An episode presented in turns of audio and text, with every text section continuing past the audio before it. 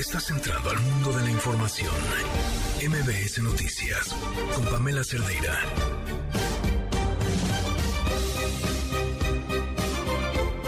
No, señor presidente. 80 homicidios dolosos en un día no es un mal día. Un mal día es levantarse con el pie izquierdo y se te cae el jabón sobre el pie mientras te bañas. Un mal día es perder tu trabajo, un pésimo día. Un mal día es desafortunadas. Pero 80 homicidios dolosos no es un mal día. Es una tragedia. Es el resultado de una terrible estrategia. Soy Pamela Cerdera. Comenzamos.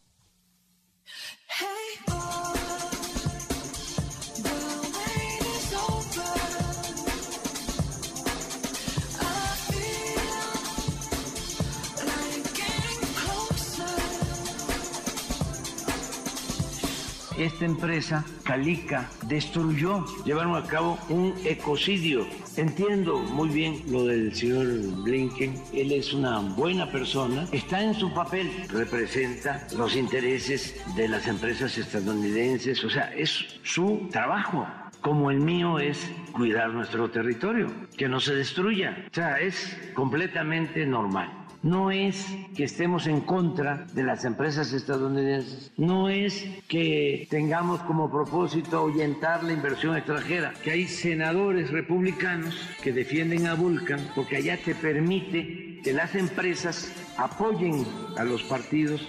Hay legisladores de Estados Unidos que están defendiendo a Monsanto porque quieren que no haya ninguna limitación para el maíz transgénico. Y lo peor es que hay legisladores que reciben apoyo de asociaciones que se dedican a la fábrica de armamento.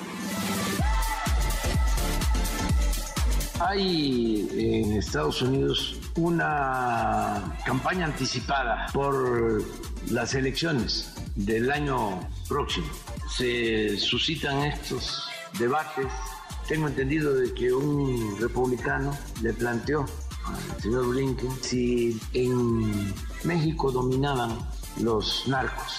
Él estaba informando la cooperación que hay entre los gobiernos, pero lo interrumpió y entonces tuvo él que decir que había regiones en México dominadas por el narco. Eso es falso.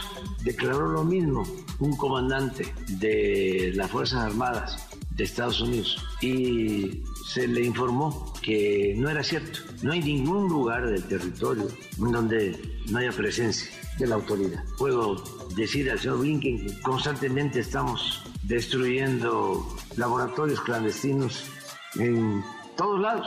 El presidente Biden eh, tiene una postura de mucho respeto hacia México En un contexto digital, como ya lo hemos visto, la sociedad exige conocer a detalle y con prontitud sobre el quehacer de las autoridades, que nos obliga a innovar y utilizar las tecnologías para que podamos agilizar esta gestión, gestión archivística y desde luego facilitar su consulta.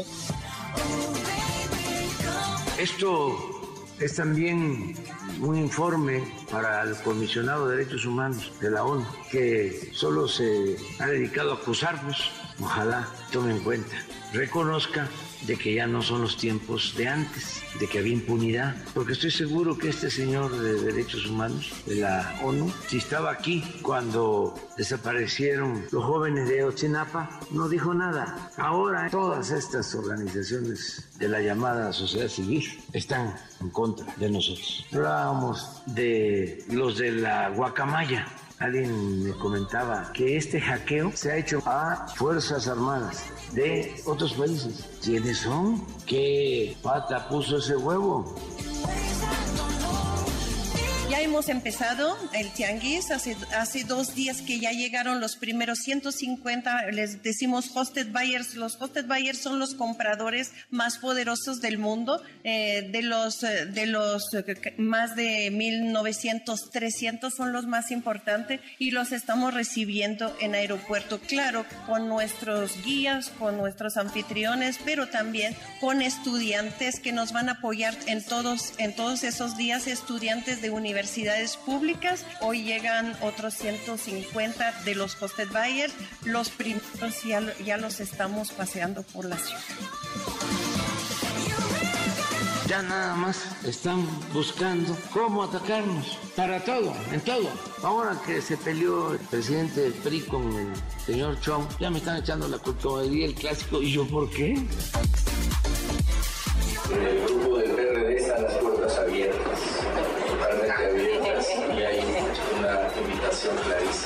Si lo pudieran valorar así, están más que eh, las puertas abiertas para el senador Osorio, para Claudia y para quien, reitero, no he escuchado otra manifestación, lo pudiera valorar en ese sentido. Si él deseara, ahora que tenga alguna dificultad con su dirigente, decir que ya me voy, voy a ser ahora de MC este, o de el PAN, no, no creo, pero bueno, que, que, quisiera ir a algún lugar distinto al del PRI eh, por el ánimo de ser electo o de continuar siendo senador, no podría hacerlo. Ya pasó el tiempo para poder eh, optar eh, por un partido distinto al que lo postuló originalmente.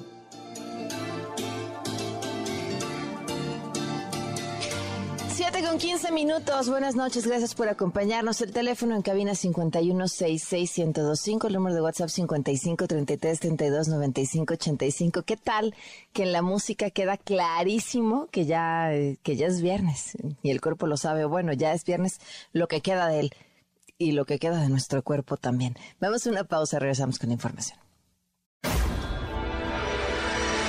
Quédate en MBS Noticias con Pamela Cerdeira. En un momento regresamos. Estás escuchando MBS Noticias con Pamela Cerdeira.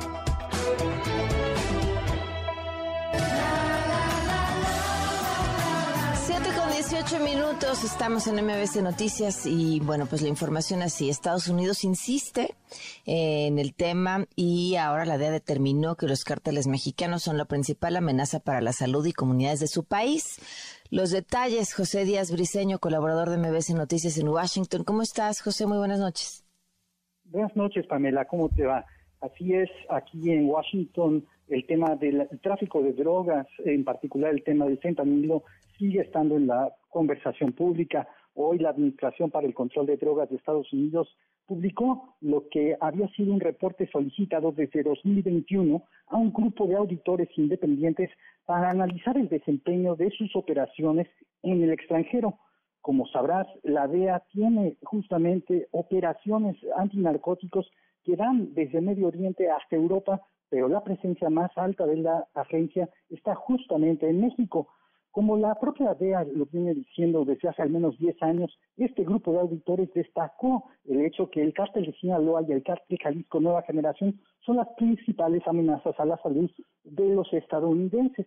Hay que decir que en este reporte se detalla una cuestión sumamente interesante, pues en septiembre de 2022 eh, se registra justamente la creación de dos equipos especiales por parte de la DEA para luchar en particular contra estos dos carteles.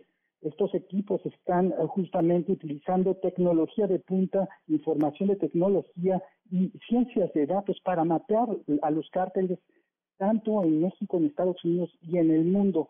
Hay que decir también, Pamela, que la cooperación con el, gobierno de López Obrador por parte de la Agencia Antidrogas de Estados Unidos no ha sido fácil. Recordemos, la cooperación se congeló durante eh, el tiempo que duró justamente el encarcelamiento preventivo del ex secretario de la Defensa, Salvador Cienfuegos.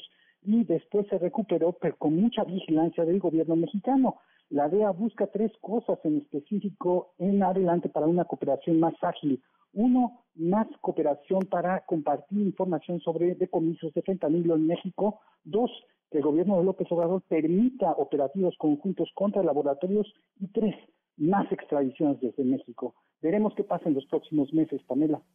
Pues lo de los operativos se antoja difícil, ¿no? Sin duda es un tema polémico y el presidente López Obrador y con el discurso de la soberanía va a ser muy difícil que esto ocurra. Híjole, pues seguiremos al pendiente porque si la cosa está eh, ardiendo en Estados Unidos, sin duda tiene que ver también con un tema electoral, pero, pero es cierto, pues hay una correlación entre lo que sucede aquí con lo que está pasando allá y tienen que trabajar juntos ambos países para controlarlo. Muchísimas gracias, José. A ti, Pamela, Buenas noches. Y la secretaria de Seguridad y Protección Ciudadana, Rosa Isela Rodríguez, dijo que de no haber acuerdos entre ambos países en materia de seguridad, la delincuencia seguirá riéndose tanto de México como de Estados Unidos. Quiero acotar una cosa. Seguirá riéndose. Eso es lo que ha estado haciendo. Si estamos separados los gobiernos, los malhechores, los delincuentes, se van a reír de nosotros y estamos peleando entre nosotros y discutiendo. Lo importante sería que continuáramos en el acuerdo, que continuemos con el acuerdo del entendimiento bicentenario y otros acuerdos, que no nos gane el debate. Y el presidente rechazó los señalamientos de Anthony Blinken sobre el tema del dominio del narco en regiones del país. Esto dijo. Hay en Estados Unidos una campaña anticipada por las elecciones del año próximo. Se suscitan estos debates.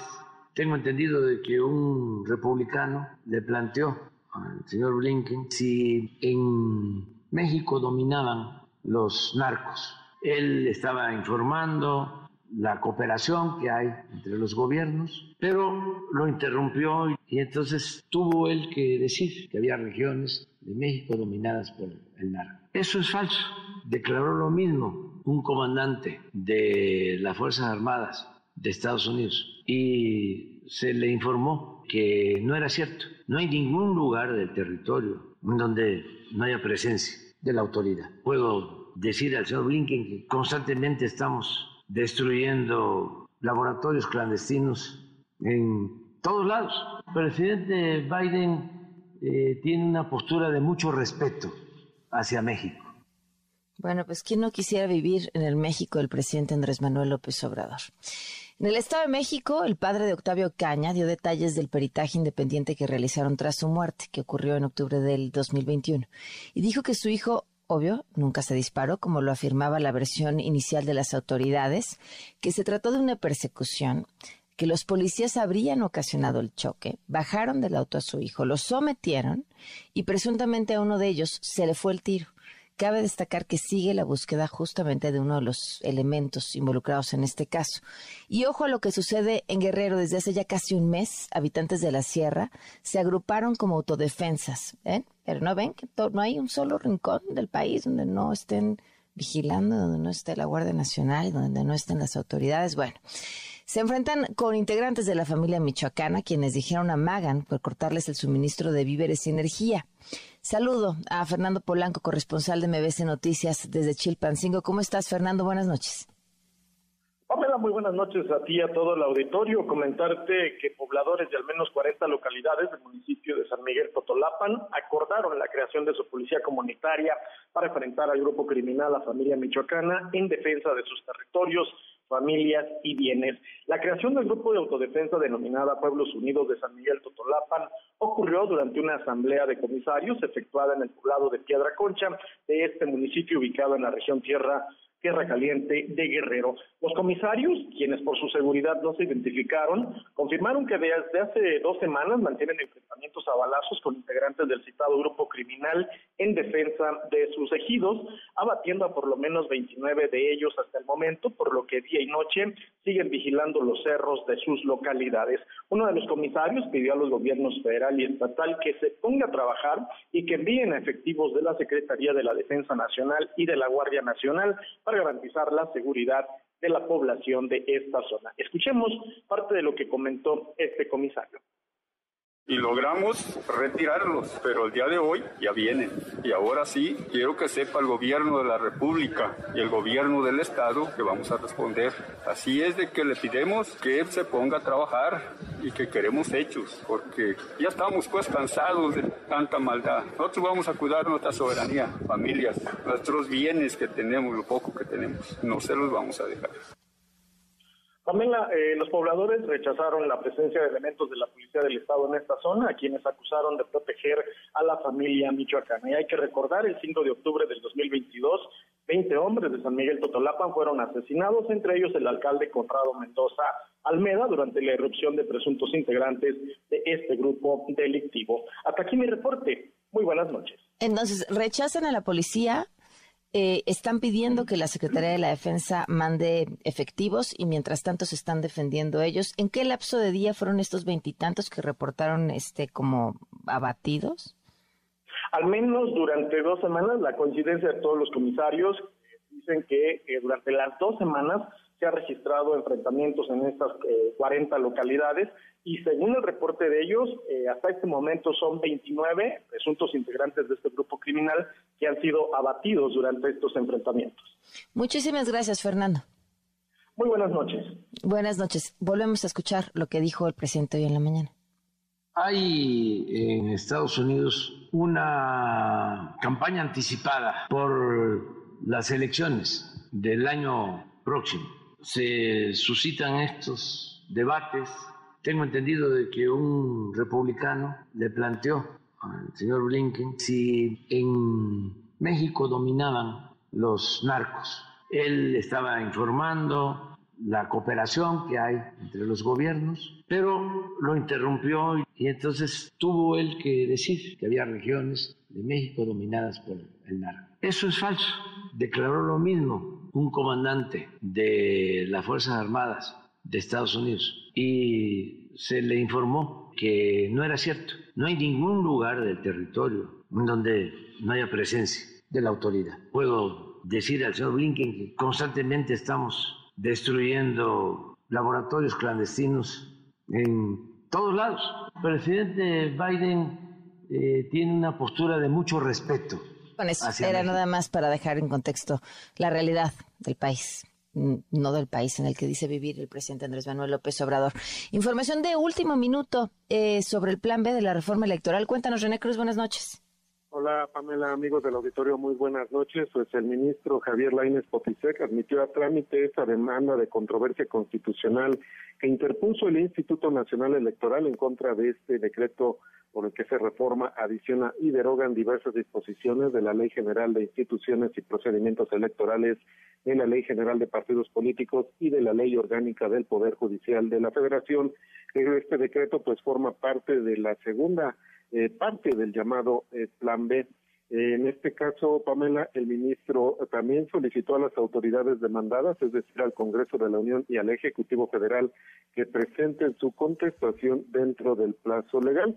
También eh, Javier Lainez Pamela pues concedió la suspensión solicitada por el INE respecto de este eh, de esta segunda parte del llamado Plan B para el efecto de que las cosas se mantengan en el estado en el que hoy se encuentran y rijan las disposiciones vigentes antes de la respectiva reforma. La suspensión, la medida cautelar fue otorgada debido a que el decreto no solo contiene normas de carácter general, sino también actos concretos de aplicación sobre los cuales la suspensión generalmente se concede. Eh, Javier Lainez explicó que la Suprema Corte ha resuelto en ocasiones anteriores en controversias constitucionales sí corresponde otorgar la suspensión aun tratándose de leyes cuando pudieran vulnerar de manera irreparable derechos humanos y en este caso pues señala que pues se trata de la posible violación a los derechos políticos electorales de la ciudadanía. Pues así las cosas, eh, Pamela, el ministro Javier Lainez Potisek ya otorgó esta suspensión al Instituto Nacional Electoral, con lo cual pues se frena esta segunda parte del llamado Plan B. Pamela, el reporte que tengo al momento. Muchísimas gracias, René. Muy buenas noches. Muy buenas noches. Pues vamos a estar atentos a las reacciones a esto y vamos a una pausa. Quédate en MBS Noticias con Pamela Cerdeira. En un momento regresamos. Estás escuchando MBS Noticias con Pamela Cerdeira. There must be some kind of way out of here. Say the joker to the thief. There's too much confusion. Siete de la noche con 33 minutos. Les hemos estado platicando desde la semana pasada, pues este asunto mm, preocupante sobre la falta de los nombramientos de comisionados del INAI. Bueno, se nombraron, el presidente los vetó y luego el tiempo corre. Prácticamente pues quedan pocos días para que se queden ahora sí que con un comisionado menos y eso los dejaría inoperantes. Han mm, eh, hecho una serie de movimientos legales que buscarían eh, permitir la operación del Instituto Nacional de Transparencia, a pesar de no contar con los comisionados necesarios para poder trabajar. Brevemente, eh, ¿qué hace, entre muchas otras cosas, el Instituto Nacional de Transparencia? Garantizar que podamos tener acceso a la información de lo que queramos que se haga con nuestro dinero en la administración pública. Y cuando las dependencias federales nos lo niegan, entonces nosotros podemos levantar la mano y ahí está el INAI para decirle, no, no, si tienes que darle esta información o quizá no, no, esta información por esta o tal razón, este, está bien que no te la entreguen. Es importantísimo el trabajo que hacen en, en el INAI. Pareciera que ya eh, iban a acelerar estos nuevos, nuevos nombramientos. Nos acompaña en la línea Adrián Alcalá, comisionado del Instituto Nacional de Transparencia. Gracias por estar aquí. Muy buenas noches. Hola Pamela, ¿qué tal? Buenas noches a ti y a toda tu audiencia. Gracias por el espacio. Pues había ya buenas noticias, ¿no? Parecía verlas. Sí, fíjate que a partir de los primeros días de marzo del presente año, el Senado de la República, después de casi un año eh, de la ausencia por la vacante de los comisionados Oscar Guerra y Eugenio Monterrey, excomisionados quienes concluyeron su mandato el 31 de marzo del año 2022, finalmente teníamos comisionados. No obstante ello, eh, fueron electos, eh, los comisionados que fueron electos, eh, se turnó a la presidencia de la República porque el artículo sexto de nuestra Constitución establece en unos artículos, eh, en unos párrafos, perdón, que el presidente tiene un derecho a la objeción. Y resulta que no el derecho de objeción con estos eh, comisionados que fueron electos y entonces actualmente no contamos con comisionados en el instituto. Tenemos actualmente un pleno conformado por cinco comisionadas y comisionados y como tú bien lo comentas, el 31 de marzo concluye su mandato el doctor Francisco Javier Acuña Llamas y eso provoca que contemos con cuatro comisionados y nos haría inoperantes para resolver los recursos de revisión que semana tras semana resolvemos tanto en materia de protección de datos personales en el sector privado como en el sector público, así como peticiones que tienen que ver sobre información pública.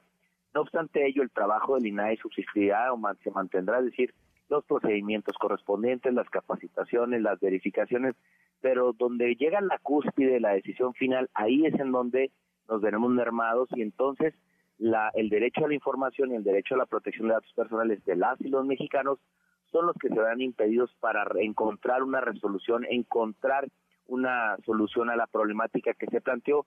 Y como tú bien lo comentabas, cuando alguien te niega, por ejemplo, tu acceso a un expediente médico o tu acceso a las semanas cotizadas para quizá mejorar tu pensión alimenticia, tu pensión este, jubilatoria, eh, o a lo mejor cualquier tema que tenga que ver con el uso de recursos públicos o temas de gran trascendencia que han impactado a la vida nacional, como el tema de Cejalmex, de la Casa Blanca, o de Brecht o violaciones graves a derechos humanos, pues obviamente no tendremos una resolución por la falta precisamente de quórum legal en términos de lo que establece el artículo 33 de nuestra ley federal que requiere un mínimo de cinco comisionadas y comisionados. Pero ahora habían em, buscado legalmente la posibilidad de que se les permitiera sesionar bajo esas condiciones por pues la situación que prácticamente no depende de ustedes, sino del Senado, que se apure y vuelva a hacer otros nombramientos. Este, ¿Hay respuesta ahí o todavía no? Exactamente. Nosotros promovimos la semana pasada, perdón, aprobamos una sesión extraordinaria eh, ir a preguntar a la Corte en esta figura que se llama de controversia constitucional, cuyo objeto es precisamente que se mantenga el orden constitucional y no que, y que no se violenten o evitar que se violenten los derechos de las y los mexicanos por la falta, precisamente ahorita en este caso particular, de quórum. Vamos a ir la próxima semana, precisamente ya tenemos la definición de la controversia constitucional y vamos a buscar en un capítulo especial, novedoso, que se llama de suspensión, Y digo novedoso porque si bien es cierto existe el, el, esta figura desde hace muchos años en las controversias o en los medios de control, es cierto que lo que vamos a ir a buscar es una figura novedosa porque nunca habíamos estado ante esta situación. Es decir, el INAI, cuando se crea en el 2014, incorpora entre otras figuras la renovación escalonada de los comisionados y comisionados. ¿Para qué? Precisamente para mantener un quórum, para mantener profesionalismo. Entonces nunca se había estrenado esta figura. Y lo que vamos a ir a preguntar a la Corte es pedirle que nos deje operar con una mayoría simple de cuatro comisionados. Si somos siete, y actualmente contaríamos con cuatro a partir del primero de abril, pues que nos deje operar la Corte en una interpretación eh, pro persona, como lo establece el artículo primero, y que nos deje operar con una mayoría simple de cuatro comisionados para resolver precisamente los derechos fundamentales, porque recordar que lo que está en juego no son los intereses particulares a lo mejor de las y los comisionados, no. No, no, no. Obviamente es la persona que está pidiendo el acceso a un trámite o a un servicio y eh, para mejorar su calidad de vida. Eso es lo que está realmente en juego y obviamente el fortalecimiento de la rendición de cuentas de las instituciones del Estado mexicano. Adrián, eh, ¿podría el presidente volver a vetar un nuevo nombramiento? Sí, fíjate o sea, ¿puede hacerlo cuantas veces quiera? No, no. El ah. artículo sexto constitucional establece que el presidente tiene derecho a, objetar dos ocasiones. ¿Qué sucede? Ya objeto el nombramiento de estas dos personas por las Pero en una ocasión. De, los, excomisionados Guerra y Monterrey. Actualmente en paralelo está siguiendo el proceso de designación del comisionado Acuña que va a concluir su encargo el 31 de marzo. Bien, respecto a los dos nombramientos, el presidente todavía tiene el derecho a otra objeción. Si objeta el tercer, la tercera propuesta que el Senado, digamos, apruebe, ya no tiene derecho a objeción el presidente y automáticamente las personas eh, que elija el Senado en esa tercera ocasión ya automáticamente formarían parte mm. del, del Pleno del Instituto Nacional podría jugar en su contra una siguiente objeción. Pues muchísimas gracias por habernos, pues sí, porque digo, difícil que sucediese así, pero si el Senado quisiera, pone otros dos imposibles y al tercero ponen a quien se les dé la gana si el presidente ya no los puede objetar, ¿no? Exactamente, eso es lo que están precisamente en proceso. Nosotros confiamos de verdad en el Senado de la República que van a llegar a buenos acuerdos, buenos pues entendimientos. Dentro de la lista de las personas que están en la Junta de Coordinación Política hay mujeres y hombres muy valiosos, extraordinarios, a quienes tengo el gusto de conocer a todas y a todos, y me, me parecen unos perfiles extraordinarios que puedan ocupar el cargo de comisionados y que sean nuestros compañeros en el Pleno en un futuro inmediato. Claro, muchísimas gracias por habernos acompañado, Adrián. Al contrario, muchísimas gracias, Pamela, a ti y a toda tu audiencia. Buenas noches. Buenas noches. En la línea, Andrés Castañeda, coordinador del colectivo Cero de Sabasto. Andrés, ¿cómo estás? Muy buenas noches. Hola, Pamela, buenas noches.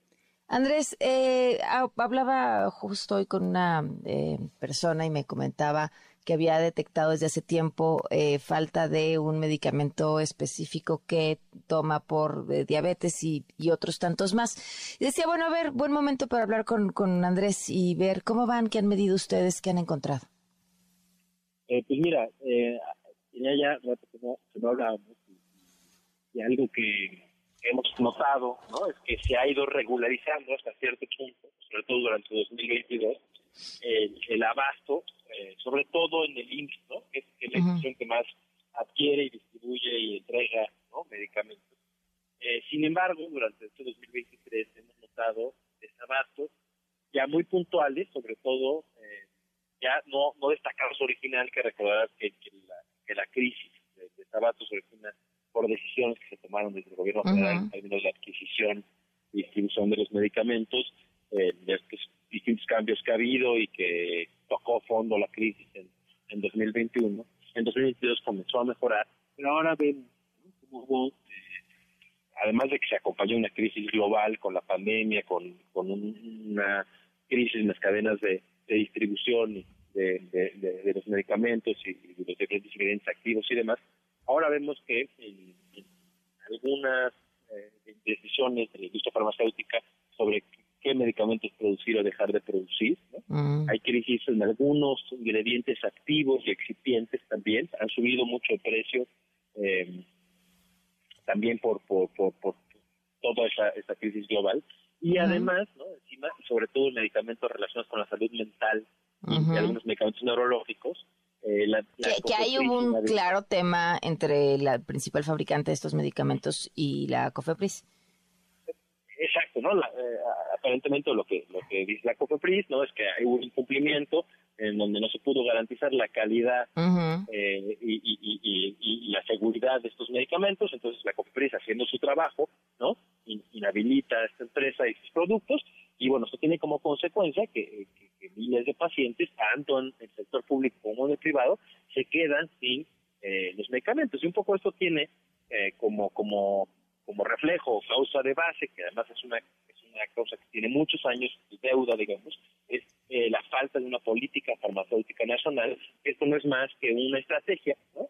En donde se sienten todas las partes, todos los sectores, incluyendo a, las este, distribuidores, profesionales de salud, eh, pacientes, eh, diferentes instituciones de salud, la autoridad regulatoria, a ver con una mirada a largo plazo qué es lo que vamos a necesitar y dónde hay vulnerabilidades en las distintas cadenas, tanto de producción como de, adquisición y acceso en el nivel público y en el privado, para diseñar una estrategia que no nos pase esto, que es literalmente que por, por inhabilitar a un productora que eh, cometió algunas fallas.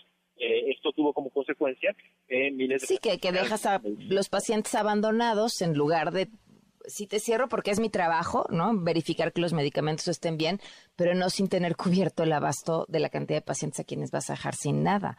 Que, y además en temas de salud mental, que vaya, es, es la siguiente pandemia tras la pandemia.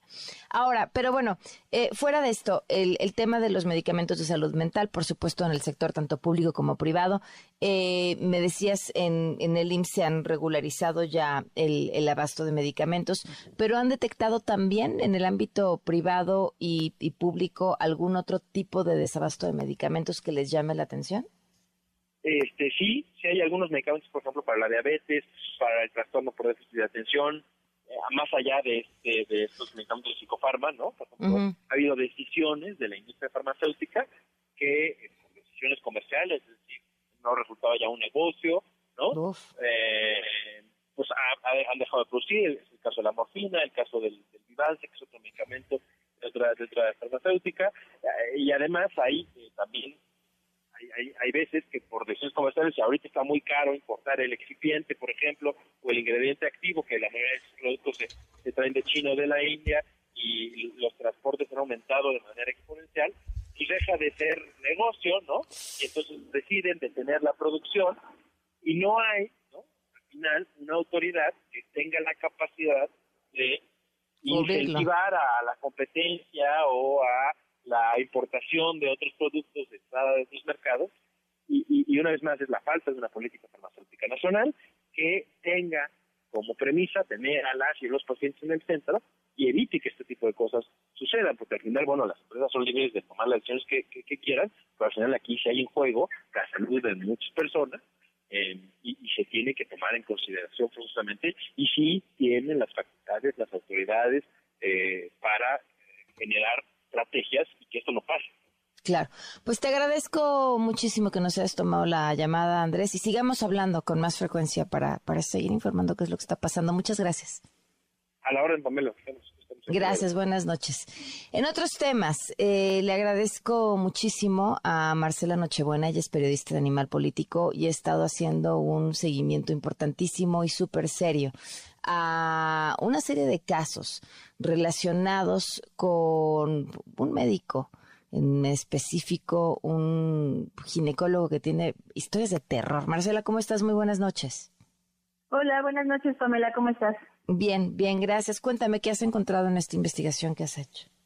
Y pues en principio quiero decirte que este caso lo estamos documentando en un contexto que detallamos ampliamente en una primera entrega en el que en México los médicos que violentan o llevan a cabo malas prácticas, eh, pues pueden contar con una certeza, que es que no van a enfrentar sanciones más allá de alguna indemnización y que podrán continuar con su práctica profesional. Y bueno, justo este caso y este panorama lo llegamos a documentar a partir de que conocimos eh, una denuncia civil que se promovió en contra del ginecobstetra Jesús Luján, por el fallecimiento de una bebé tras un parto que se complicó por el suministro de un medicamento contraindicado. Es muy importante decirte que esta denuncia fue ganada en las dos primeras instancias. En la última, lamentablemente, la Suprema Corte le dio la razón al médico eh, únicamente desestimando la validez de una receta que realmente se había generado en su consulta y por eso hoy este caso está en una instancia internacional. Eh, posteriormente descubrimos el caso de Marina, en este caso estoy cambiando el nombre por para guardar anonimato. Ella estuvo muy cerca de morir después del parto eh, por la detección tardía del síndrome de HELP. También aquí es importantísimo subrayar que ella ganó esa denuncia, pero únicamente resultó en una compensación económica. Y Jesús Luján continuó ejerciendo. Y bueno, durante varios meses fuimos encontrando más casos, muchos de los cuales no se denunciaron legalmente por las razones que ya te mencioné, pero eh, hasta el momento con los que publicamos esta semana, que son de los que tuvimos conocimiento a partir de una primera publicación, suman ya 31 relacionados con el mismo médico. Wow, ¿y la eh, sí? Sí, y bueno, decirte que los principales señalamientos son el suministro de medicamentos sin consentimiento. Esto además nos lo confirmó uno de sus ex colegas, las intervenciones quirúrgicas innecesarias, las complicaciones severas en procesos sencillos, la retención de expedientes y las afectaciones severas para recién nacidos. En ese caso estamos hablando de al menos cuatro fallecimientos. Eh, quiero contarte que uno de ellos lo relató en sus propias palabras la especialista Teresa Lartigue. Es un texto que pueden encontrar en Animal Político, en el plumaje donde ella recuerda la muerte de su nieto a los seis días de nacido tras forzar una expulsión en lugar de optar por una cesárea. Otro que publicamos hoy es el caso de Andrea. Ella nos contó que a su hija le detectaron tardíamente el síndrome de Edwards. Esta es una alteración genética que es causada por la presencia de tres cromosomas 18 y es prácticamente incompatible con la vida. Le hicieron una operación a corazón abierto a los tres días y la bebé falleció a las tres semanas. Eh, esta complicación además se puede detectar en el primero y segundo trimestre del embarazo. Otras, por fortuna, eh, son sobrevivientes de violencias más sutiles, pero que se normalizan o no se nombran, o de la inducción del parto sin consentimiento, como ya te decía. Cuando estamos hablando de un médico que es recomendado por su impulso al parto humanizado, precisamente. Eh, en fin, son muchos los testimonios. Otro más que recabamos es el de Fernanda, que nos relató cómo a su hijo le diagnosticaron epilepsia por sufrimiento fetal derivado de un parto mal llevado. También se atendió con este doctor. Y bueno, eh, además de decirte en este gran panorama que ya te comentaba, que las denuncias civiles o demandas penales son procesos que tardan más de 10 años contra médicos, que con frecuencia se revictimiza a las personas y que colocan en desventaja a las mujeres. Claro. Por otro lado, eh, la CONAMED es inoperante. La participación del doctor es indispensable para un proceso que nada más es conciliatorio. Y bueno, otra salida frecuente es la rotación de los médicos a otros hospitales. Y encima de todo esto, los órganos colegiados como el Consejo Mexicano de Ginecología, que nos lo dijo tal cual, ni siquiera reconocen la existencia de la violencia obstétrica, que mm. es de lo que estamos hablando en estos casos. Wow, nos acompaña en la línea Leora Anderman. Ella tiene también su propia historia sobre estos casos. Gracias por acompañarnos, Leora. ¿Qué te pasó a ti? Al contrario, gracias a ustedes por, por el foro, gracias a ti, Pamela. Y la verdad es que justo uno, bueno, en mi caso fue uno de los muchos que ya hay de eh, medicamentos suministrados sin mi consentimiento, me, indujo el parto sin yo saber, con un té de, entre comillas, manzanilla, que tenía misoprostol y eso llevó a, contracciones repentinas, muy severas, muy intensas, que obviamente no, el parto no progresó porque al, al poner misoprostol eh, se vuelve justo, no es nada efectivo y es mucho, muy, muy doloroso.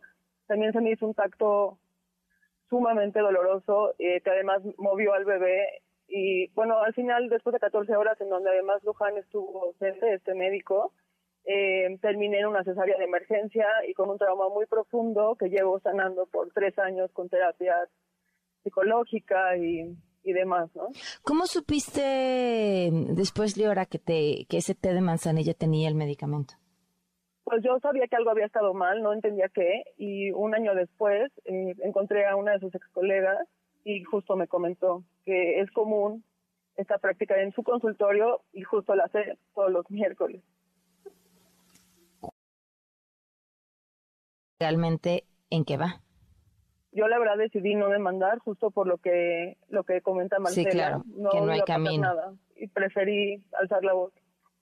Increíble. Pues, eh, Marcela, que, eh, es importante que si hay más mujeres que seguramente habrá que están escuchando esta historia, como las que las han leído a través de Animal Político, puedan ponerse en contacto. ¿Cómo te encuentran? Eh, pueden encontrarme a través de justo la página, perdón, la cuenta de Twitter de Animal Político, o si no pueden escribirme a marcela.animalpolitico.com. Eh, es importante recordarte que son hasta ahora 31 los casos documentados y, por y también, bueno, no dejar de mencionar que a Jesús Luján lo buscamos desde hace tres meses. Desde un principio dijo estar dispuesto a dar su versión, pero eh, para las primeras entregas su equipo dejó de dar seguimiento a la comunicación y para el texto que se publicó esta semana nos dijo que él tiene tiempo hasta la semana de Pascua para responder. Pues estaremos al tanto. Muchísimas gracias a las dos. Les mando un fuerte abrazo. Muchas gracias a ti, Pamela. Gracias. Buenas noches. 754. Quédate en MBS Noticias con Pamela Cerdeira. En un momento regresamos. Estás escuchando MBS Noticias con Pamela Cerdeira. Un oasis dentro del mundo de la información. 7 con 58 minutos. Eh, ya la, la teníamos pendiente esta conversación desde hace tiempo y además diría uno que es viernes y toca, ¿no? Eh, qué mejor que, mm, que, un libro en mano para encontrar inspiración, para dejarse seducir a través de las palabras. Paulina Vieites, ¿cómo estás? Bienvenida. Gracias, Pam. Muy emocionada de poder celebrar justo que es viernes contigo, de, bueno, recordar que acaba de ser el, la conmemoración del Día Mundial de la Poesía el 21 de marzo, eh, según la UNESCO y según todos los que eh, amamos esta forma y este género literario. Y aquí estoy para ti, dispuesta a todo, querida Pam, y gracias por el espacio y por interesarte en Milóbame. Oye, pero además poesía erótica. Poesía erótica, hecha por una mujer, ¿cómo ves? Me da muchísimo gusto. ¿Cómo fue que lo decidiste? Pues mira, la verdad es que con una búsqueda constante de expresión surgió esta necesidad de, trasladarlo a la poesía, ¿no? Cómo las mujeres tenemos derecho a esta expresión erótica, sensual y no muchas veces manifiesta, que nosotros también queremos, eh, que nosotros amamos y también deseamos y que construimos y elaboramos ese deseo a partir de no solo el objeto amado, que no me encanta esta expresión de objeto amado, sino del ser amado, sino también el amor a nosotras mismas. Sam, tú has mm. sido una absoluta defensora desde hace ya mucho tiempo eh, de que las mujeres nos manifestemos en estas expresiones creativas de denuncia, este, noticiosas y demás. Y entonces a mí me toca este terreno delicioso de las letras y de la palabra para poner mi granito de arena y también para explicarme yo misma en, en este en esta atmósfera íntima, que es lo que creo del amor y del deseo. Oye, el nombre es espectacular. Qué juego, ¿verdad? Fíjate que originalmente se iba a llamar Medias de Red. Y Diego Ojeda, que es el, el, dueño de la editorial y además un cantautor increíble y un ser completamente sensible. Que, que el nombre de la editorial también es genial que, que mueve tu lengua, imagínate qué divertido. Este, él ya tenía muy claro que iba a hacer medias de red, yo también, etcétera. De hecho, hay un juego ahí de una frase que digo, me puse medias de red para pescarte entre mis piernas.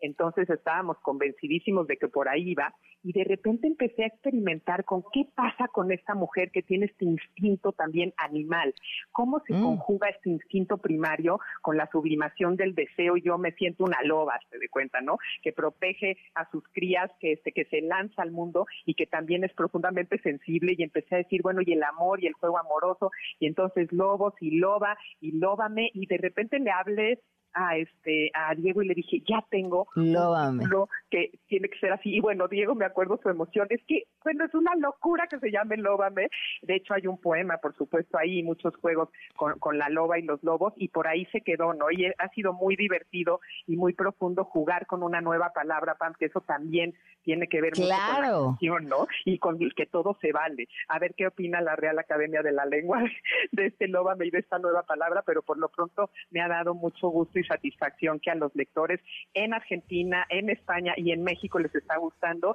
Y yo quiero que me digas a ti qué te pareció, mi Pam, qué sentiste cuando lo abriste. Me encanta y que más bien que hablar de mí, quisiera que nos compartieras eh, alguno de estos textos para la gente que nos está escuchando. Mira, yo trato de hacer una combinación en el libro, Pam, que de hecho también se refleja en cómo está diseñado. Como tú lo ves por ahí y lo verán las y los lectores, está hecho en blancos y negros, tiene ilustraciones de un ilustrador hermosísimo, este, muy joven que se llama Katageyen, que hizo especialmente esas ilustraciones muy finas. Paulina, le está sacando lo que te pedí. No, ya, ya, te voy a leer. Pero, este, dice, encontrar el Edén perdido entre sus piernas la cueva de Altamira, el principio del mundo, el origen de todo. Y a un lado pues salen unos amantes muy abrazaditos, mi pam, y luego dice, ser ese tibio jardín en el que germinen sus deseos, ser su hábitat. Eh, y otro dice, de pronto transportarse, entrar en otro territorio, fundirse en el abrazo de bienvenida de un cuerpo que añoraba decir, ven.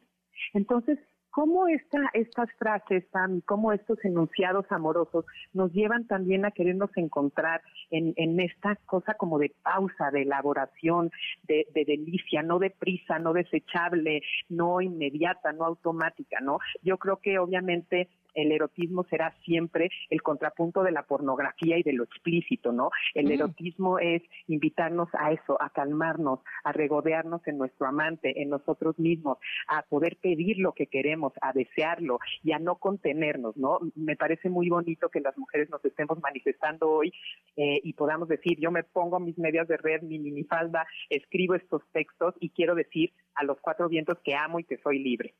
Fíjate que y lo, he platicado muchas veces con muchas amigas, eh, cuando de pronto le, la pasión baja, ¿no? O el deseo baja. les digo, no hay, o sea, yo he descubierto no hay nada mejor que la literatura.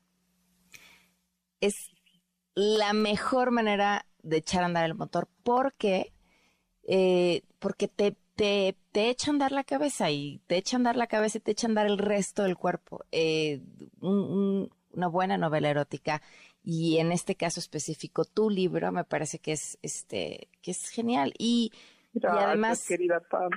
o sea olvidémonos de esta otra de esta parte no de lo que te de lo que te provoca. Em, las las palabras son una especie de piojito al cerebro o sea, es consentirte apapacharte te te permiten eh, moverte desde otro lugar después de leerlas y eso y eso nadie te lo quita. Así que de verdad felicidades Paulina por este libro. Gracias, mi Pam. Mira, te voy a leer un último que dice, quiero tu lengua, quiero de ti la belleza de unos segundos en donde solo exista yo y creo que esa, esas, así como palabras concatenadas pueden decirnos mucho, ¿no? En México tenemos esta expresión maravillosa, verbo mata carita. Entonces, como tú lo dices muy bien, con las palabras también hacemos el amor. Ojalá que podamos celebrar nuestra sensualidad, nuestro ser mujeres y obviamente en la compañía de nuestras parejas el poder celebrar así el amor. Y bueno, este Loban es para todos ustedes y me encanta que, te haya gustado mi PAM y que por fin te lo haya podido dar para que lo gozaras y que ya estemos enlazadas en palabras y vida. Lóbame de Paulina Vieites la encuentran, lo ponen en Google y van a encontrar mil opciones para, para comprarlo, conseguirlo. Les sugiero regalarlo. Paulina, muchísimas gracias. Gracias, tan feliz viernes y bueno, vamos ya, ¿no? A la cama o a lo que nos toque. Un abrazo. Gracias. Buenas noches, vamos a una pausa. Aquí vamos a una pausa. Quédate en MBS Noticias con Pamela Cerdeira. En un momento regresamos. Estás escuchando MBS Noticias con Pamela Cerdeira.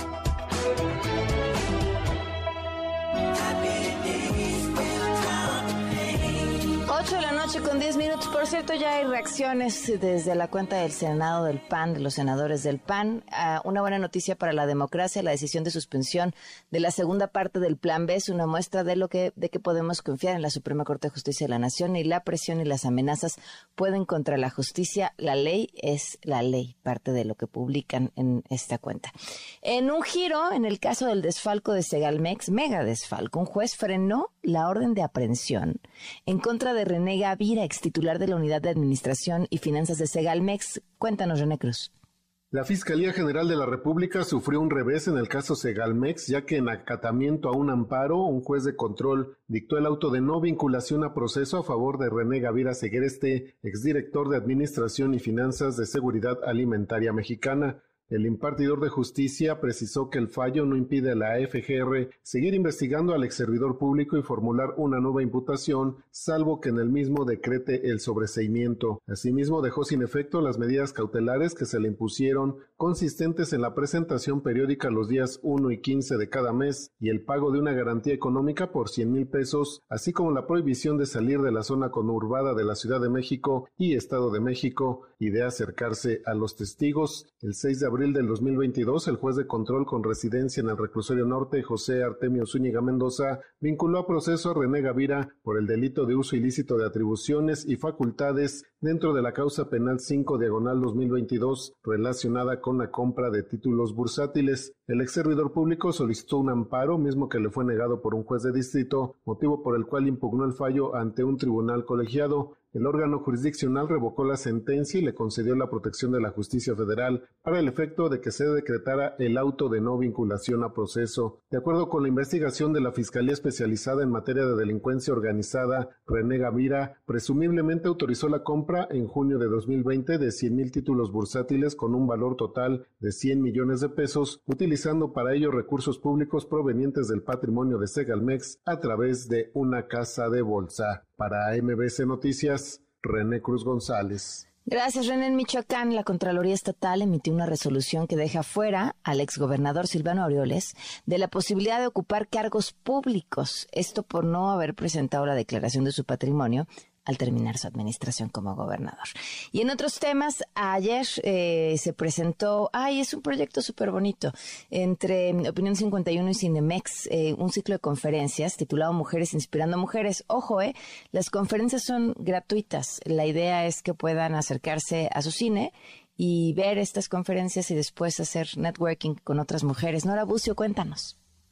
Cinemex y Opinión 51 presentaron la serie de conferencias Mujeres Inspirando Mujeres, las cuales durante todo el año permitirán compartir experiencias de sobrevivientes, feministas, mamás, trabajadoras domésticas y llevar un mensaje de resiliencia e inspiración durante un evento realizado en Cinemex Arts Pedregal, donde estuvieron entre otras personalidades Pamela Cerdeira de Opinión 51, Emi del Razo, directora de proyectos del grupo Cinemex y otras invitadas especiales, destacaron que el objetivo es inspirar cambios positivos en la vida de las mujeres. La escritora y conductora de MBS Noticias, Pamela Cerdeira, explicó que esta alianza permitirá presentar una conferencia mensual en la que se expondrán historias de vida que permitan establecer alianzas y redes de apoyo entre las mismas mujeres en un lugar seguro. Entonces, esa vez al mes en la que te vas a ir a inspirar para escuchar la historia de Denise o la historia de Eufrosina o la historia de Carmen, también después vas a conocer a la de al lado y a la que está atrás y a la que está enfrente y vas a crecer tus oportunidades para hacer más y mejores cosas. Y además parece que es un lugar seguro también. Entre las ponentes estarán cada mes en una conferencia Denise Dresser como sobreviviente, Erlan Lee Rodríguez y su historia de éxito, Eufrosina Cruz relatando los sueños de la niña de la montaña, Pamela Cerdeira y las mil preguntas, Carmen Sánchez y su historia con las violencias ácidas, entre otras.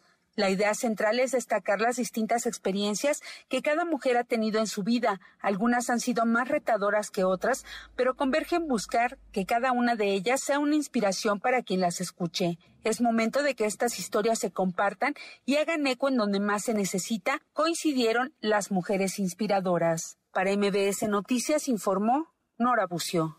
Muchísimas gracias, Nora. Este, de hecho, hay una página de internet, se las comparto en mis redes, porque si lo único que tienen que hacer es registrarse y ya eh, no tiene costo alguno ir a las conferencias. En la Cámara de Diputados, la selección de los nuevos consejeros del INE se acerca a la fase final.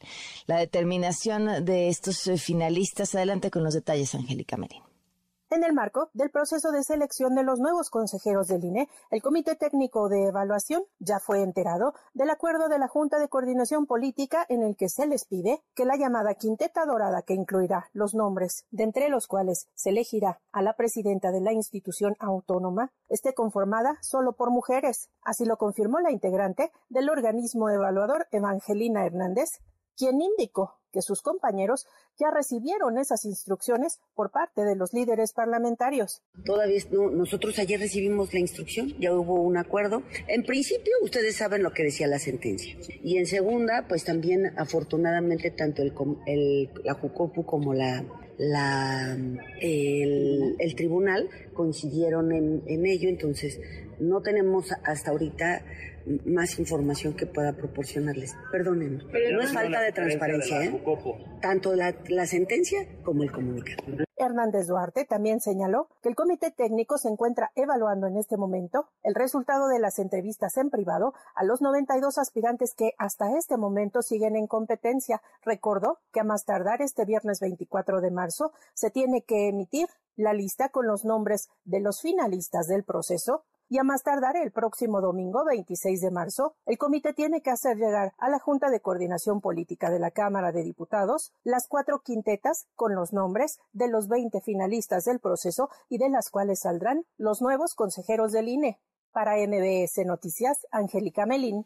Gracias, Angélica Melín. Bueno, ya cambiando de tema, a quienes se dediquen a emprender, mujeres, eh, no importa el tamaño del negocio que tengan, hay un programa especial por parte de ATT que se llama ATT Mujeres.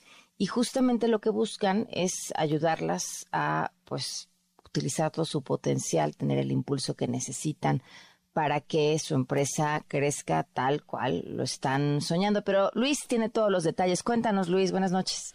Hola, ¿qué tal, Pam? Buenas noches. Así es, ATT Negocios quiere conectar a todas las empresarias con sus sueños a través de ATT Mujeres de Negocio, que te da 10% de descuento más add-on control al contratar un plan ATT con todo negocios o un equipo incluido en un plan con add-on control más un mes de renta gratis.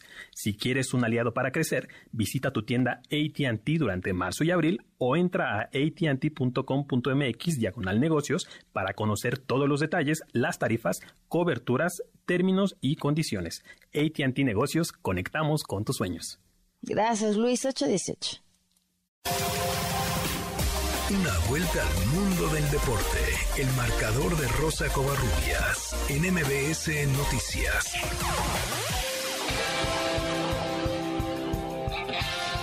Rosy, buenas noches, ¿cómo estás? Pam, ¿cómo estás? Un gusto saludarte. México hizo oficial ya su interés por organizar los Juegos Olímpicos de Verano de 2036. El canciller Marcelo Ebrard y María José Alcalá, presidenta del Comité Olímpico Mexicano, ya se reunieron en Lausana, Suiza, con el titular del Comité Olímpico Internacional, Thomas Bach, a quien le entregaron una carta manifestando el interés de México por la sede de la justa olímpica. Esta iniciativa está motivada en el momento histórico que vive México, en el cual los mejores valores de nuestro pueblo se han revalorado, expuso el canciller Marcelo Ebrard. Hablemos de selección mexicana porque este domingo van a enfrentar a Jamaica en el último encuentro de la fase de grupos de la Liga de las Naciones de CONCACAF. México con un empate estará en la siguiente fase. Uriel Antuna no va a estar en este partido por acumulación de tarjetas y Diego Coca hizo un balance después de su primer partido respecto al funcionamiento del tricolor. Depende del rival, depende de que nos proponga también. Solo que quiero transmitir a los jugadores que hay que hay muchas maneras de resolver un partido. Hay muchas herramientas, hay que trabajarlas todas y cuando tengamos todas las herramientas nos vamos a hacer un equipo más completo. Para eso necesitamos tiempo. Eh, creo que lo poquito que pudimos bajar con este equipo fue un poco la presión.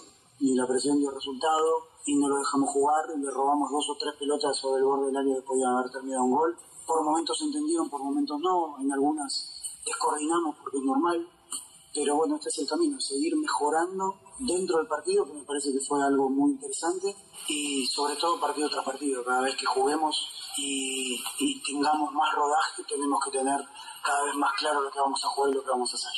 Y en la Liga Femenil, eh, la Liga MX Femenil, uno de los partidos que más miradas va a traer este fin de semana es el Clásico Regio. Se va a jugar el día de mañana en la Casa de las Rayadas. Monterrey juega como local y es favorita para llevarse esta victoria debido a que son las líderes del torneo. Vamos a escuchar a Eva Espejo, directora técnica del equipo de Rayadas pues siempre tiene un tinte bastante eh, especial y, creo que es necesario nada más eh, estar trabajando, estar claras en lo que, lo que queremos y, y no que nada nos haga distraernos del objetivo que tenemos, ni el resultado, ni las circunstancias, ni el contexto. Es simplemente hacer lo que sabemos, hacer lo que hemos trabajado y creo que con eso es, es suficiente para enfrentar al clásico. Las jugadoras están motivadas, saben perfectamente bien que no dependemos solamente de este resultado, sino que todavía faltan muchísimos más para nosotros poder estar donde queremos. Así.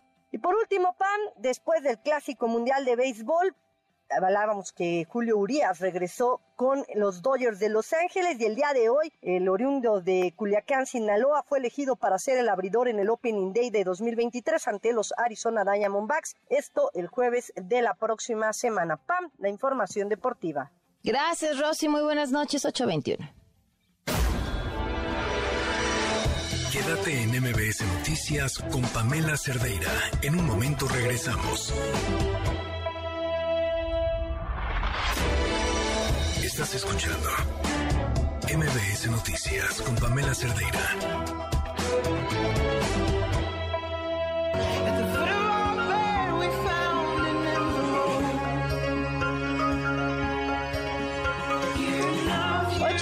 Con 25 minutos seguimos en MBS Noticias.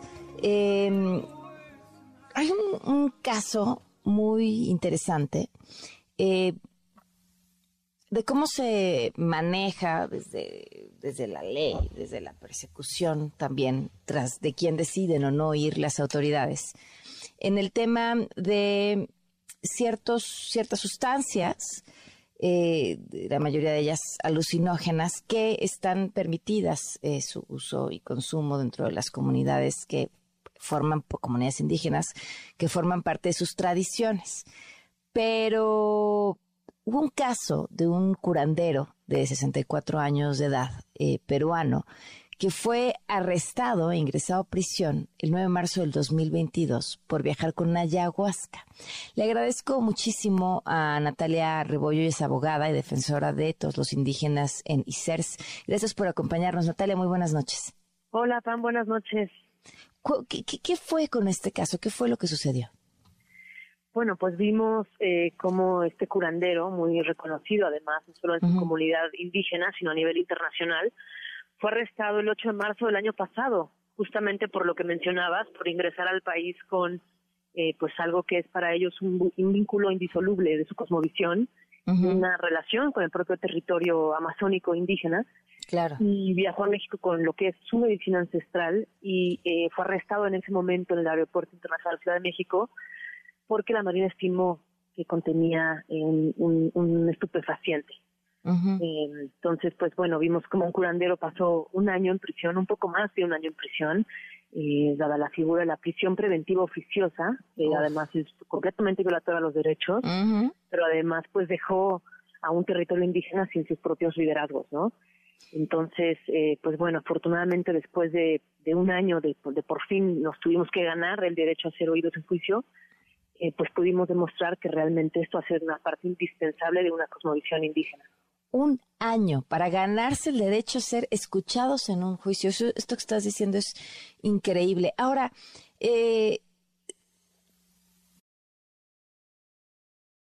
la Marina decidió que era un estupefaciente sin averiguar más qué dice la ley y cuáles fueron las razones legales que después de este juicio lo permitieron, bueno, de que los escucharan, lo permitieran, le permitieran quedar en libertad.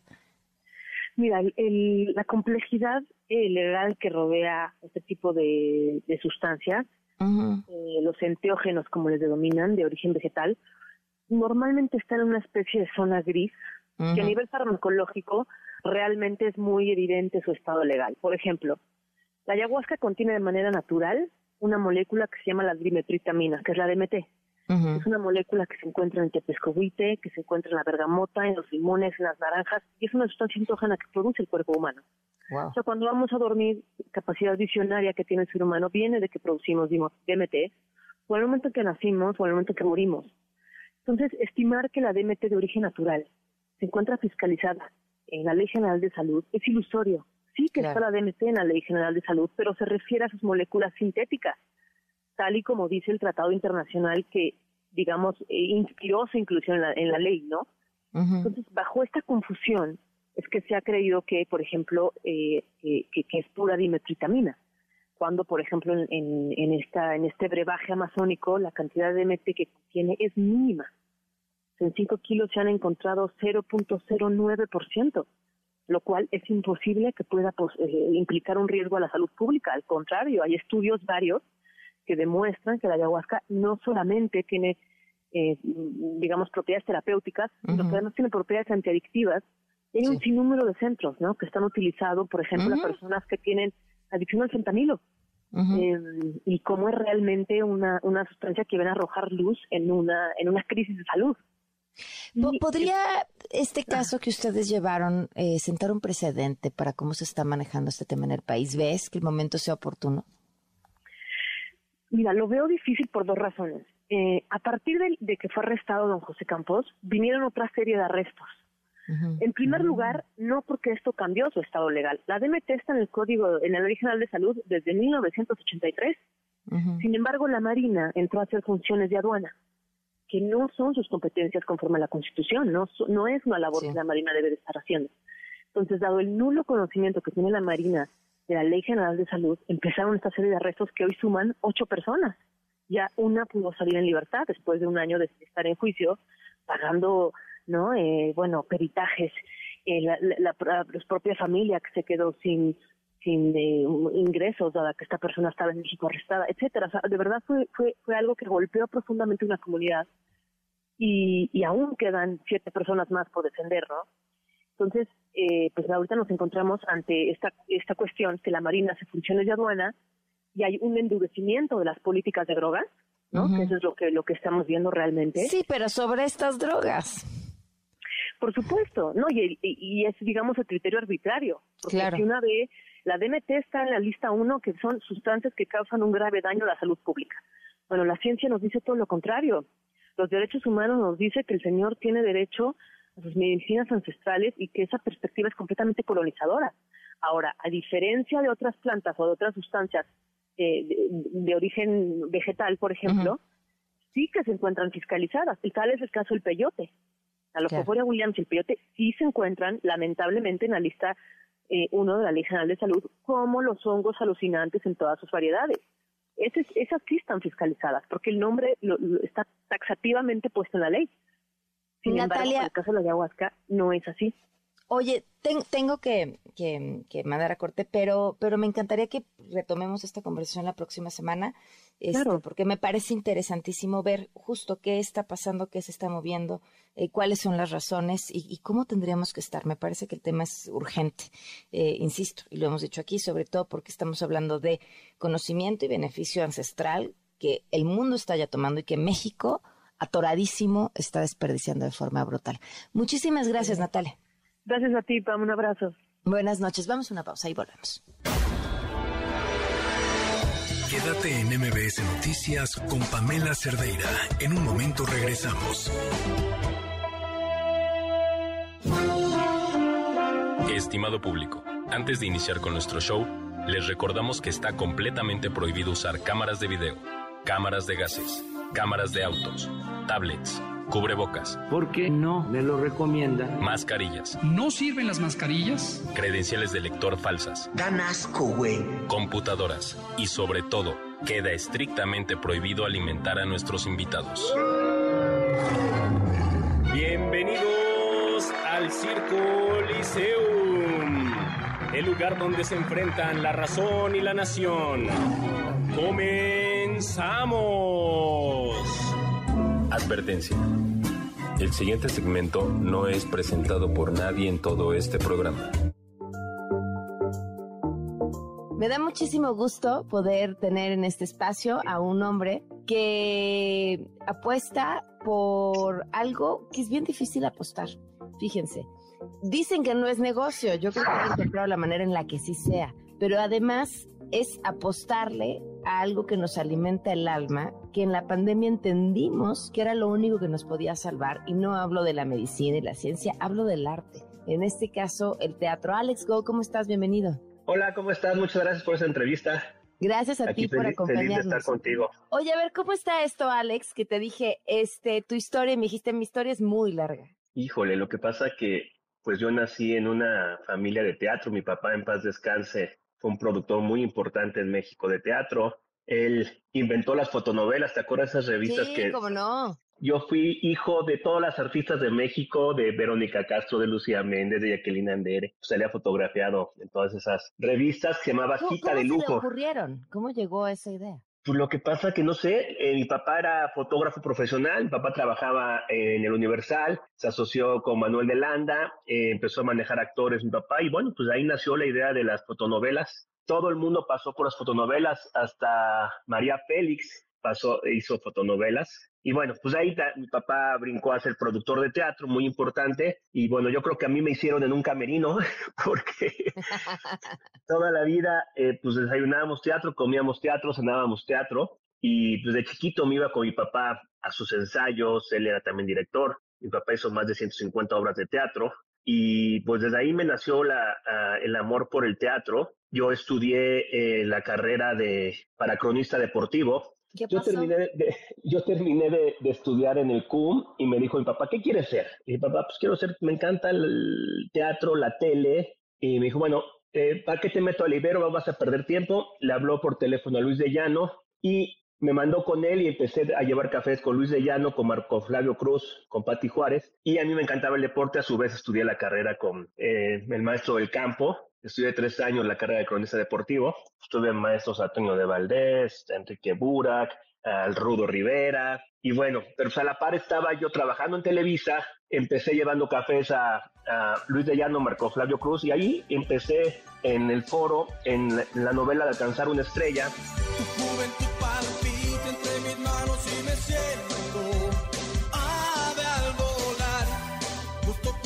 Faltó el asistente de dirección de escena y yo ya llevaba dos años ahí y Manolo García, que era un gran director de teatro y de tele, era el director de Alcanzar una estrella, me, y a pie- eh, me volví el asistente de dirección base de Manolo García. Manolo García hizo Alcanzar una estrella, hizo Muñecos de Papel, hizo todos los programas de Luis de Llano como Tres Generaciones, eh, y luego eh, papá, entré a Papá Soltero.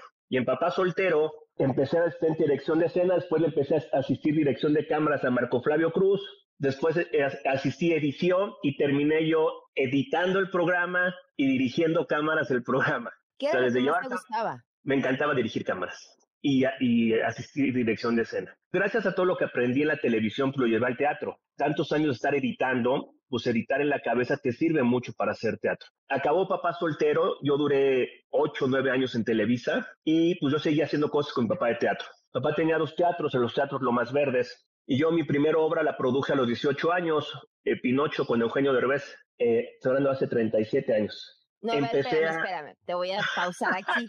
¿Cómo? Te dije, que, te dije que se me asolea la lengua si no me paras. No, no, me parece perfecto. Si lo que tenemos es tiempo. ¿Cómo fue eh, esa primera obra que decidiste producir? ¿Llegó a ti por tu papá? ¿Te se te Pues mi papá tenía un, un, un bar que, digo, estás muy chava tú, no te vas a acordar, el bar Miau, que era un bar importantísimo de comedia, que todos los comediantes de México pasaron por ahí, desde Fernando Luján, Polo Polo, Rafael Inclán, todo el mundo. Entonces, mi papá estaba muy ocupado con todas sus obras, con los bares, tenía una discoteca que se llamaba Esquiros, eh, tenía el Teatro Jorge Negrete, tenía el Teatro Vizcaínas, tenía el Teatro Fru Fru, junto con La Tigresa, y bueno, los infantiles que llegaban al Teatro Lomas Verdes, mi papá dijo, es que yo no tengo tiempo, hazte cargo tú los infantiles. Llegó Edgar Rico, un gran productor de teatro infantil que le debo mucho a él, tuvo confianza en mí y produjimos juntos Pinocho, que también la producía Eugenio Derbez con nosotros, y el Yepeto era Pocholo, imagínate, el papá soltero.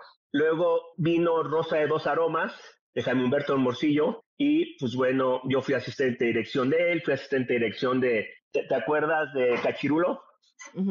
¿No sabes quién era Cachirulo? No, era un gran productor y que un productor de un programa de niños. Y de ahí empecé a trabajar con todos los productores de México. Les, les manejaba yo las obras, pues brinqué una obra tras otra, tras otra, tras otra. Empecé a hacer giras, llevo ciento veintitantas obras de teatro y pues ahora sí que enamorado de lo que me dedico.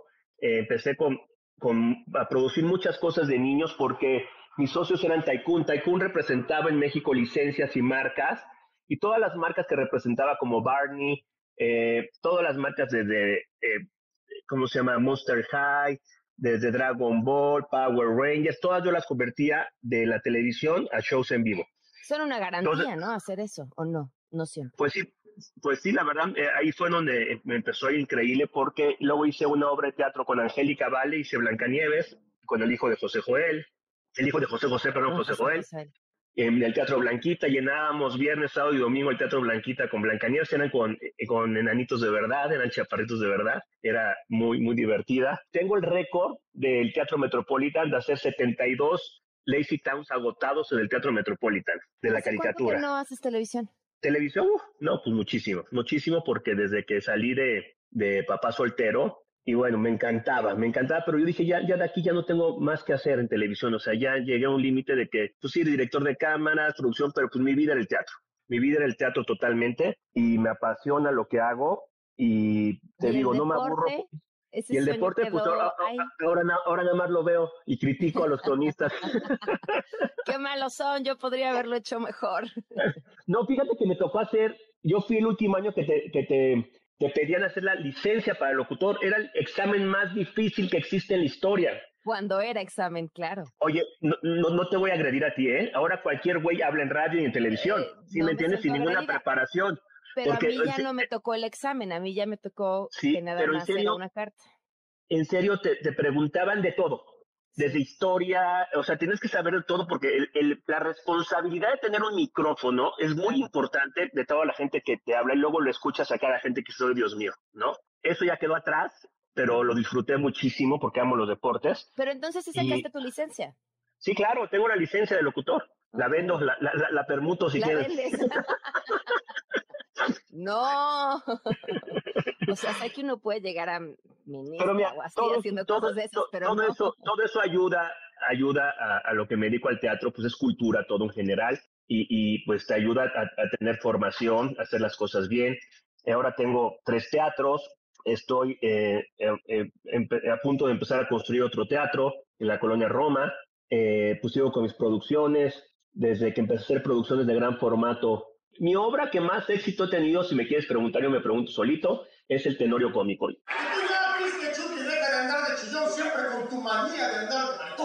Mira, mira, triste negrito color carbón. Aquí es el tenorio cómico, no tu programita mamón. Juan, quítale esos malditos. Pero más rayo me parta. Si al concluir esta carta no pagan caro sus gritos.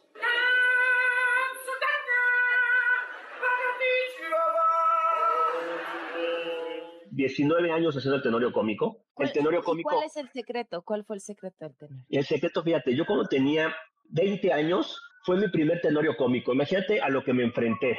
Ve, el elenco, ¿eh? El Loco Valdés, Alejandro Suárez, Rafael Inclán, Los Polivoces, Chatanuga, Pontín Iglesias, Alfonso Sayas, eh, el Flaco Ibáñez, todo los, los grandes de la comedia y yo con un chavito de 20 años, imagínate cómo me hacían. Pero te la pues pasabas increíble. No, increíble, de ahí empecé a, tomar pues un, muchísima experiencia. ah, pensé que a tomar. no, bueno, y también... A ver, ¿eh? también platícame esa parte de tu historia. también, también, pero bueno, eso me forjó para después de tantos años, pues ahora sí que he tratado con todos, con el que me pongas, desde Chabelo hasta quien quieras, hemos trabajado juntos, he tenido el honor de trabajar con todos los comediantes de México, con todos, todos, y bueno, con los actores pues, de México, pues también, creo que no me... ¿Qué comediante admiras más como persona que te haya enseñado? Híjole, yo este trabajo? amo y amé a Loco Valdés, yo fui su representante mucho tiempo, era un señor que me, me enseñó muchísimo, eh, nos queríamos muchísimo, pero bueno, en verdad los, los comediantes, fíjate que lo, lo más difícil es hacer reír. Y para mí los comediantes son primeros actores, porque necesitas ser actor para saber hacer reír. Entonces, eh, un Rafael Inclán es un gran actor de drama, Alejandro Suárez haciendo drama es un gran actor, el Flaco Ibáñez es un gran actor, entonces necesitas ser gran actor, por eso los admiro mucho los comediantes. Albertano, que ahora yo soy el manager de Albertano, Ariel Miramontes, él estudió Bellas Artes, él es actor y hacía Shakespeare, entonces, y ahora lo ves como Albertano, pero pues es que se necesita ser un eh, gran actor para poder hacer reír a la gente. Vamos a una pausa y volvemos.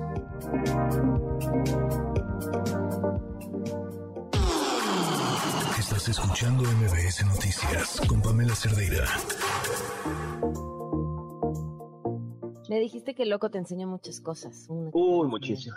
Una. Una que me enseñó es que siempre hay que estar contento, pase con lo que pase, es con lo que te haga la gente, tú sabes cuándo te afecta o cuándo no te afecta. No tomaba medicinas porque decía que se las quitaba con la mente las enfermedades y en verdad el señor, eh, digo, fue, fue corrido eh, en terracería y ve cuántos años, años vivió y sin ninguna enfermedad hasta que, bueno, ya, ya de viejito, ¿no? Pero bueno, todos los comediantes me han dejado algo. Alejandro Suárez, Héctor Suárez fue un gran amigo mío, amigo, amigo, amigo, don Héctor Suárez. Y hice con él también un tenorio, hice una obra de teatro que se llamaba Mi mujer me aguantas tú. Déjate cuento algo increíble ahí. La primera vez que se juntaba Alejandro Suárez y Héctor Suárez, hermanos, medios hermanos, los junté yo. No se hablaban. Imagínate lo que era dirigir el maestro Pepe Solé, que es de los mejores directores en paz descanse de teatro, dirigidos a los dos, pero entre ellos no se hablaban. ¿Y cómo fue? Bueno, ¿cómo fue que los decidiste juntar? bueno, lo decidí juntar porque Alejandro Suárez me dijo, vamos a juntarnos con mi hermano. Pero entonces todos pensaban que iba a ser un éxito ver a los, a los hermanos Suárez juntos, pero yo la pasé tan mal y, y son de las peores obras que he puesto en mi vida. Y aparte terminé en el hospital y me quitaron la vesícula de tanto coraje. ¿Cómo crees? Literalmente sí. Pero bueno, son experiencias que un, productor necesita tener a diario para poder forjarse y para poder llegar a ser ahora, gracias a Dios, lo que hago, que son los musicales de gran formato y, lidiar y, tener a grandes estrellas en un musical como Jesucristo, tener a María José, tener a Enrique Guzmán, tener a Beto Cuevas, a Eric Rubín, a Kalimba, a Leo de los Santos, juntos y que no haya problemas, tener un, o no me puedo levantar con Belinda, con Dana Paola. Eh, ¿es negocio el teatro? Claro que es negocio, hay que saberlo hacer. Eh, hay que saber hacerlo. Es muy riesgoso. He perdido mucho dinero y he ganado mucho dinero. Se me llevó a quemar uno de mis teatros, el Teatro Aldama, hace pues ya como 20 años. Y bueno, fue terrible porque pues tuve que vender mi casa de Acapulco, mi casa de Cuernavaca, todo para recuperar el teatro. Pero gracias a Dios me va muy bien porque trabajo muy bien. Apuesto un grande para ganar en grande. Y la verdad, hay fórmulas, hay fórmulas eh, de estar un poco protegido toda la gente que de un día a otro se levanta y quiere producir teatro, que siempre que se me acerca les digo, no lo hagas, porque la gente piensa, es como si yo mañana me levanto y digo, oye, hoy se me antoja operar una vesícula. No manches, tú no eres doctor, güey. Pero sí se me antoja porque tengo el dinero y tengo conocidos. Tráeme un paciente. El paciente se les muere, ¿no? Es lo mismo en el teatro. En el teatro, si alguien se levanta y dice, quiero producir teatro, no te la vas a acabar. Los actores te van a ver la cara, no, no sabes cómo hacer la obra, eh, no haces tu piensas que te vas a volver millonario, piensas que vas a salir en todas las revistas. Es muy difícil ser productor de teatro. Sí, cuando le pegas, pues le pegas bastante bien. Desgraciadamente ya quedamos muy pocos productores en México, somos una especie en extinción. Después de la pandemia, ¿Cómo fue pues ya quedamos 10 pero quedamos 10 productores comerciales. Cuando estaba la pandemia, sacamos streamings, pero yo decía que era una curita para una gran herida. Un streaming no significaba nada. Pero bueno, eh, pues estamos locos, seguiremos produciendo teatro. Ahorita estoy con, para producir Vaselina, que es algo que me trae loco porque va a ser una Vaselina eh, de las más grandes del mundo. El elenco que tengo, que no te lo puedo decir, es una locura de elenco. Pues yo ya sé más o menos quiénes van a estar. Ah, ya sabes. A ver, cuéntame a ver si es cierto. Eric Rubin. Este... Sí, Eric, Rubin, sí, porque es mi socio, efectivamente. Sí va a estar. Eric Rubin es mi socio. No digo que vaya a actuar, ¿eh? no dices que vaya a actuar, pero tampoco estás diciendo que no vaya a actuar, ¿no? ¿O sí? Bueno, también dice José el señor con Carlos Rivera. ah, no quieres que... que, que... ok, ok. Oye, wow. ¿Qué le encaso? ¿Cuándo estrenas? El 12 de julio. La próxima semana voy a decir el elenco. Okay. No lo puedo decir porque me falta firmar el último, los quiero decir todos completitos. Ok, está Pero es un elenco, me dicen que estoy loco, porque es algo inimaginable a la gente que junté. ¿Cómo lo lograste? la trayectoria de lo, de lo que he hecho, digo, está mal que hable yo bien de mí, pero la trayectoria que yo he hecho y la confianza que tiene eh, los actores, como un Carlos Rivera, de, de, de, dejar su carrera en mí en su mejor momento para hacer teatro, entonces porque tiene la confianza que iba a ser un José el Soñador el mejor del mundo. Dicho por Andrew Lloyd Webber, que he sido el mejor José el Soñador de la historia. Andrew Lloyd Webber subió a sus redes diciendo eso. Entonces, pues yo creo que eh, los, los cantantes, actores que nunca han hecho teatro, pues, acercarse a una producción que tiene eh, calidad y que los va a dejar bien y los va a rodear eh, con, otro, con otra gente de calidad, pues yo creo que por eso logro esos elencos. ¿Por qué? Pues digo, primero porque son mis amigos, confían en mí, confían en mi trabajo y confían en, la calidad que hacemos. La próxima semana vamos a platicar. Oye, y aparte porque les pago bien, ¿eh? y aparte porque les pago bien. Pero, a ver, Alex, eso eso tampoco es fácil, ¿no? Insistimos, este, tener un elenco así lo que te hace es elevar los precios de la obra y eso implica también que los boletos pues también sean em, costosos. Pero mira, sortearlo con la que si, yo elevara, si, yo elevara los precios al, elenco que llevo, por ejemplo, un mamá mía te cuesta 3.500 pesos y un, y un José el Señor te costaba 5.000, ¿sí me entiendes? Y teniendo Carlos Rivera. Y bueno, pero no, hay que irnos más allá. Tú vas a Estados Unidos, vas a Nueva York, y el boleto más barato de Nueva York son 150 dólares hasta atrás. Claro, claro, claro. Si tú comparas todos los conciertos en cuanto están, o sea, la, magia del teatro y la producción del teatro, lo que tenemos adentro del teatro, te lo juro que vale la pena. Más, y bueno, cuando, cuando anuncia el elenco que traigo Vaselina, sí es una locura. Eh, los precios no van a estar tan caros, eh, porque sé de la situación que está viviendo México, pero también sé de lo costoso que voy a hacer, pero estoy seguro que les vamos a presentar calidad y gente importante que el público quiera ver. Oye, Alex, escucho tu historia, que empezaste, por cierto, hablando de la historia de tu papá, y nunca encuentro un, factor que, suele suceder en gente con historias similares a la tuya, el peso de un papá sumamente exitoso. Nunca fue un Híjole, para eso me ayudó. Es, no, me, siempre me apoyó mi papá toda la vida. Y como empecé a trabajar de chiquito, mi papá me puso, fíjate, yo fui, manejé audio, manejé iluminación, fui, e, era eh, alumbrero. Cuando entraba la gente, les alumbraba para que fueran a su lugar. Era acomodador. Manejé la dulcería de mi papá. En, las noches yo guardaba las, las pasitas, me comía la mitad y guardaba la mitad. Eh, atendía la dulcería. Me metió de revendedor, fui revendedor de boletos, taquillero. habrían detenido. O sea, no, pero yo, yo era más hábil porque mi papá tenía una obra que se llamaba Chiquita pero Picosa con Verónica Castro. Trabajaban de martes a domingo. La obra se llenaba siempre. Entonces mi papá me dijo, ¿quieres dinero? Te regalo una fila, pero la tienes que vender afuera. Entonces yo llegaba afuera y yo se las vendía a los revendedores para que yo las revendara más caro.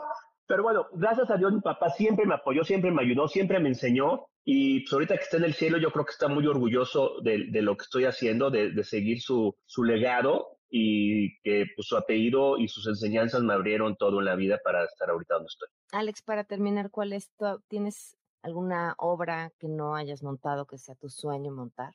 Pues muchísimas. Por ejemplo, siempre era mi sueño, Jesucristo le dice, Billy Elliot era mi sueño para mí. Déjate cuento algo, déjate cuento algo de Billy Elliot. Eh, los cuatro niños que hicieron Billy Elliot, uno llegó de Oaxaca, cuando hice castings en Oaxaca, llegó sin zapatos a hacer la audición. No sabía ni hablar, pero bailaba el squinkle, no ballet, pero tenía madera para todo.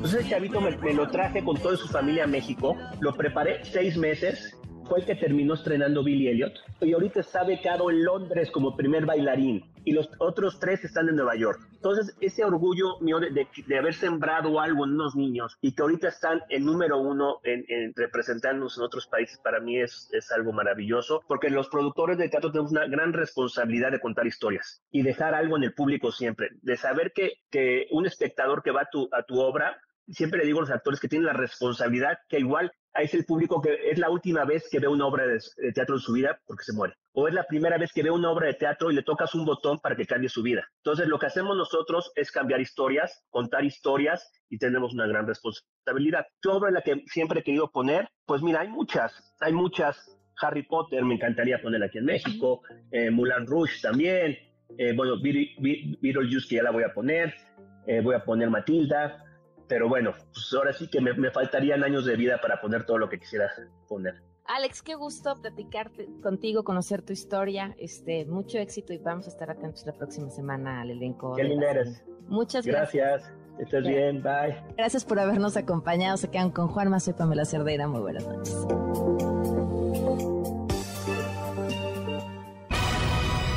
Ahora estás informado.